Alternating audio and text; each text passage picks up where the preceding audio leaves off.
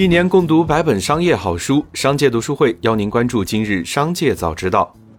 今天是八月十日，主播小张邀您关注今日新闻。首先，让我们来关注今日聚焦。近日，某企业女员工被侵害一事持续引发关注。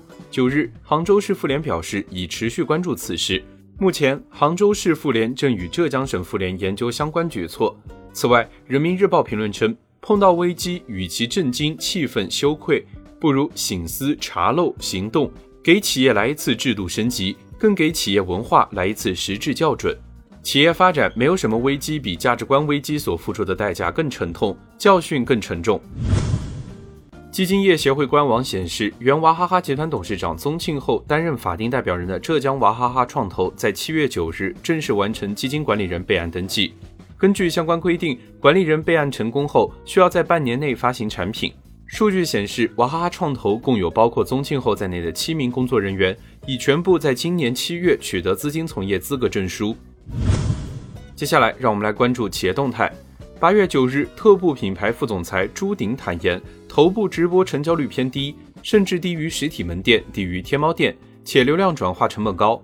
朱鼎表示，直播处于流量红利时代，流量能保证在这个基础上，虽然有较低的转化效率。依然是一个可以发掘的全新的销售渠道。此外，朱鼎回应雷军穿自家鞋表示，其中没有涉及到任何代言。有消息称，大连万达集团旗下的商业地产管理项目万达轻资产商管公司正在完成一轮金额达两百亿元的 Pre-IPO 融资，计划最快在今年年底前在香港上市。此轮融资或将使其估值达三百亿美元。对此，大连万达集团还未有任何官方回应。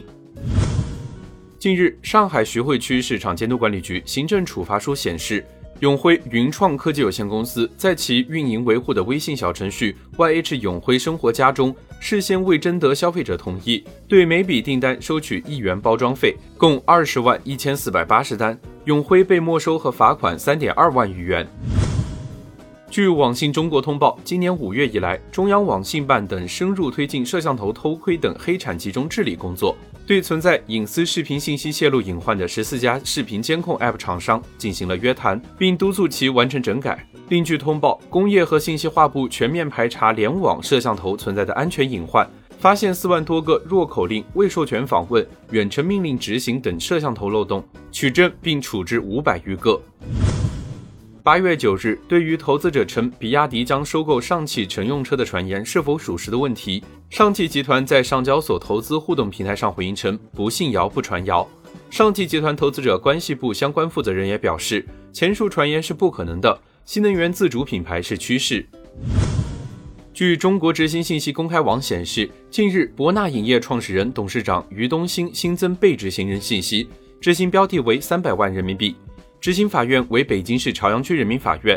股东信息显示，博纳营业股东包括于东、章子怡、张涵予、韩寒等。接着，让我们来关注产业消息。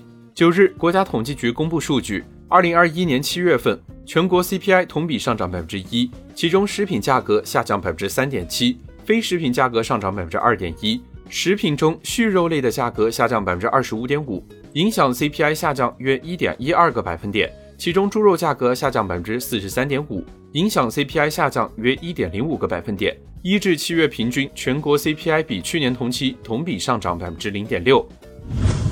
九日，中国民办教育协会发布校外培训机构房租有关问题的行业意见书。协会表示，根据民法典相关规定，在双减文件印发前，校外培训机构如已签订合同承租房屋，可主张构成情势变更。并与出租方重新协商变更租金标准、租赁期限等，也可以同出租方协商提前解除房屋租赁合同。出租方不应将此视为违约，不应收取违约金，并应退还押金和所预付的部分租金。八月六日，河南省通知要求各地落实好补贴政策，最大程度减少灾害损失。通知明确了灾害农业补贴标准，对全省绝收地块改种所需种子由省里负责提供。对发放现金的，要先补种再发放；对绝收地块，每亩补助五十元整地费，要核实发放；对受灾较轻的九百零四万亩农作物，每亩补助二十五元叶面追肥；对因灾死亡畜畜，按每头猪当量无害化处理补助指导标准八十元；含打捞、收集、运输、无害化处理等费用进行补助。广州市市场监督管理局近日明确表示，今年广州开展了对槟榔广告的清理工作。早在今年三月十八日，全市媒体户外广告均已停止发布槟榔广告。广州市也加强了槟榔广告的日常监测，从源头上管控槟榔广告的发布活动。